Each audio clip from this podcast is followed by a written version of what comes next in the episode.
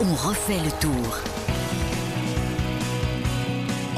On refait le tour, votre podcast au quotidien comme tous les soirs. Ce soir en duplex de Larins en compagnie de Nicolas. Nicolas Georgerot, salut à toi. Salut à tous. Vincent Serrano également à nos Salut côtés. tout le monde. Première grande étape de montagne, premier grand rendez-vous dans les Pyrénées, un tout nouveau maillot jaune, on va le découvrir. Jay Inley, la minute, la minute syndicale de Vingegaard à l'encontre de Pogacar. Il va encore se battre, y aura-t-il revanche demain? 53 secondes les séparent au classement général. Et puis les Français sont toujours là, loin certes, Godet, Bardet, mais toujours placés. Qui es-tu, Jay C'est la question qu'on a envie de vous poser ce soir. Nicolas qui commence. Godu par contre, euh, Oui, ça. Pas Godu. Godet, Godu. Bardet et Godu, mais pas Godet, mais peut-être qu'il va en boire un ce soir Sûrement. après une belle étape. J'ai fait ça moi Godu.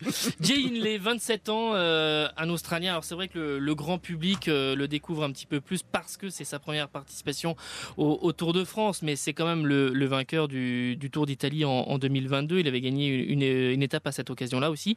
Euh, c'est un coureur là, il vient de signer sa neuvième victoire euh, chez les pros. Et puis c'est le troisième homme parce que Richard Carapaz et Henrik Mas ont été euh, sortis du jeu malheureusement Ouais, pour eux voilà, dès la première étape. Et donc aujourd'hui, en tout cas, il s'affirme pour être troisième, mais vraiment il y a un suspense qui euh, s'instaure pour pourquoi pas euh, aller titiller euh, Pogacar qui pour l'instant et on va en reparler va un cran en- un cran en dessous. En tout cas, Jay Ouais. Hindley, il faut pas lui donner trop de marge euh, parce qu'il peut devenir vraiment un, un client sérieux. Bah justement, pourquoi tu le laisses partir aujourd'hui? Ouais, en plus il le savait. Je pense que les autres le savaient que Jane Lay pouvait être un, un des favoris justement pour le podium.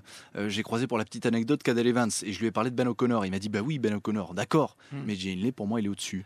Et puis là il l'a prouvé sur euh, sur cette étape. Alors on l'attendait peut-être pas là aussi vite, mais euh, il a tenté sa chance. Mais c'est une progression constante. hein. Il n'a pas 36 000 victoires non plus, mais il fait deuxième dans le Giro. Il gagne celui de l'an dernier. Ça veut dire que il sait ce que c'est de gagner un grand tour, de faire trois semaines de course. Oui, puis il est aussi euh, adossé à, à une équipe euh, Bora qui est euh, qui est costaud, euh, avec notamment Bourman qui était dans l'échappée hein. Ouais. du jour, qui est bien classé. C'est une équipe qui a gagné des étapes sur le Tour de France. Je pense à Cabna aussi. Vous savez ces dernières saisons qui passe très bien les bosses, qui peut aller chercher un peu des, des étapes très accidentées. C'est voilà, ils ont toujours une équipe assez cohérente, assez costaud sur le tour. Et moi, franchement, je trouve que que Jay Hindley, avec une confiance qui pourrait être euh, prise, peut vraiment gêner euh, l'équipe UAE de Pogacar. C'est donc pas qu'une belle surprise, tu vois, Vincent? Non, mais même si, en plus, il l'a dit à la fin de l'arrivée, il a dit bah, j'ai improvisé. Aujourd'hui, j'ai improvisé, Oui. j'ai pris l'échappée, puis ensuite, j'ai senti que je pouvais le faire et je suis parti.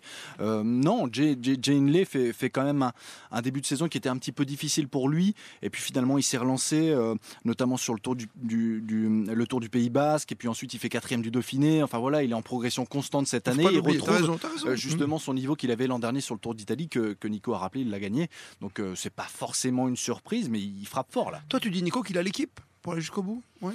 Pour aller jusqu'au bout, là, euh, je sais pas. Pour moi, Non, mais euh, parce que tu- confirmation que l'équipe euh, Tu Jumbo nous fais saliver. Tu nous dis que ça sera peut-être pas que le troisième Non, homme. je, je- je trouve que déjà à titre individuel, euh, il, il va faire le match euh, avec euh, Vingegaard et, et Pogacar. Il peut les, il peut les gêner. Alors après, pour moi, euh, Jumbo est, est au-dessus parce que euh, c'est- voilà, il y a, c'est depuis trois saisons, c'est la meilleure équipe du monde. Même si UAE là, confort- s'est renforcé oui. encore pour ce Tour de France. Ah. Mais, mais UAE avec un leader qui semble pâtir un peu euh, ben, de, de- de sa blessure à, à Liège, de sa, Ouais. de sa chute et des cinq semaines euh, de, sans entraînement et, et sans course. Et aujourd'hui, on l'a vu, là où on a eu des ascensions plus longues, euh, ou donc un, un temps d'effort beaucoup plus euh, conséquent. Moi, je l'ai trouvé, c'est- tout bête, mais je l'ai trouvé sur euh, certaines phases dans le col de, de Soudé et surtout dans, dans Marie-Blanc, où il était...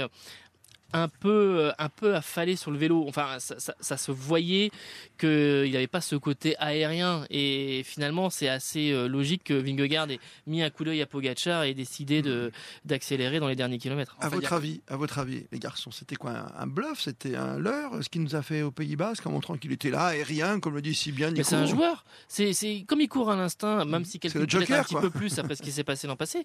Mais il, il- il court plus, euh, il court, il court à l'instinct, il court sur l'envie. Euh, on le voit même euh, à la fin des étapes toujours euh, blaguer quand il y a l'assistance vidéo pour la mm. victoire de Philipsen. Il est à côté de Philipsen en train de décortiquer l'image. Enfin, il, voilà. Et limite Van Aert par moment. T'as raison. Il joue, il, joue, il joue avec son environnement. Il est content d'être là. Il est là. Il est et, et, voilà. Maintenant. c'est quoi, c'est un aveu de faiblesse de faire un peu, bah, tu vois, de temps en temps. Bah sur la ligne? C'est difficile à dire. Alors, est-ce qu'il n'avait pas l'état de forme prévu ou lequel il pensait avoir au début du Tour de France et il le sait, il tente dès le Pays Basque pour dire aux autres attention, je suis là, puis j'ai une équipe qui court derrière. Alors on est censé penser qu'UAE s'est renforcé pour la montagne, qu'ils ont une meilleure équipe. Bah, on, les a pas trop, on les a vu tout seul. Qu'est-ce qu'on a vu? On les a vu après aujourd'hui euh, confirmation que Gross Schartner est quand même euh, voilà euh, là, Maïka est là, euh, il a des coureurs bon Adam Yates maintenant va en ayant perdu le jaune va redevenir le lieutenant numéro un voire peut-être co-leader, ça on verra sur les prochaines étapes mais l'équipe elle, elle, est présente mais souvenez-vous de 2020 hein, Jumbo était extrêmement forte et le leader Roglic qui s'est fait avoir sur le contre-la-montre parce que c'était individuel. S'il n'y avait pas eu ce contre-la-montre à la planche des belles filles, Roglic il aurait gagné parce que l'équipe Jumbo aurait euh, largement roulé.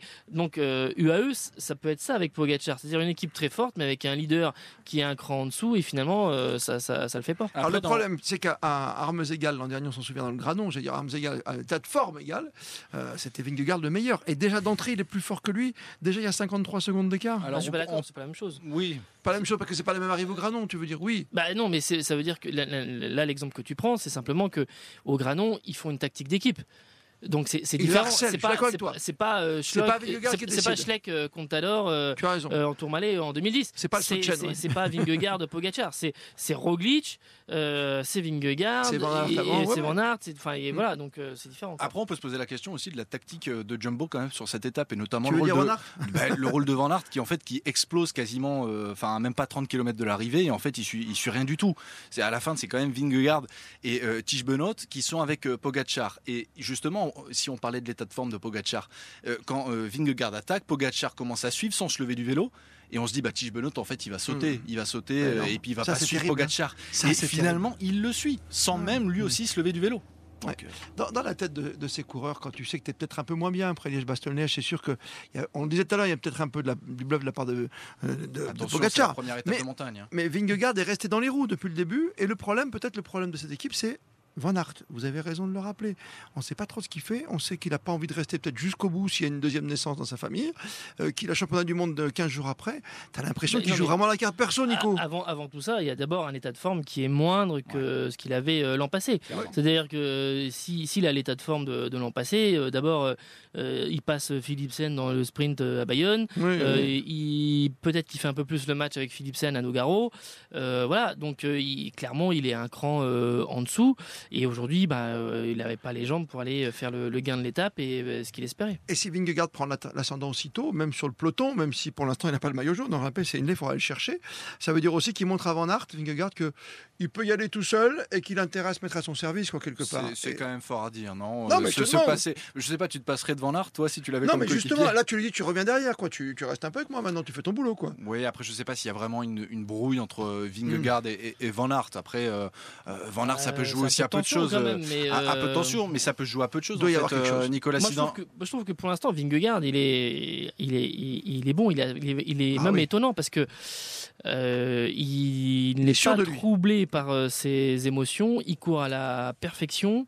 Euh, il n'est pas entré dans le jeu de Pogachar les premiers jours quand Pogachar lui disait allez viens, on y va et relais-moi et puis on va faire les descentes, etc. Rentrer dans un jeu très offensif. Il est dans le contrôle et pour l'instant je trouve qu'il court de façon très très juste. Là, ce jour à la Reims, L'idée n'était pas d'attaquer, c'est simplement qu'il a vu qu'il y avait une opportunité, il a voulu tester Pogachar et s'est rendu compte qu'effectivement il était un cran en dessous et donc il fallait en profiter.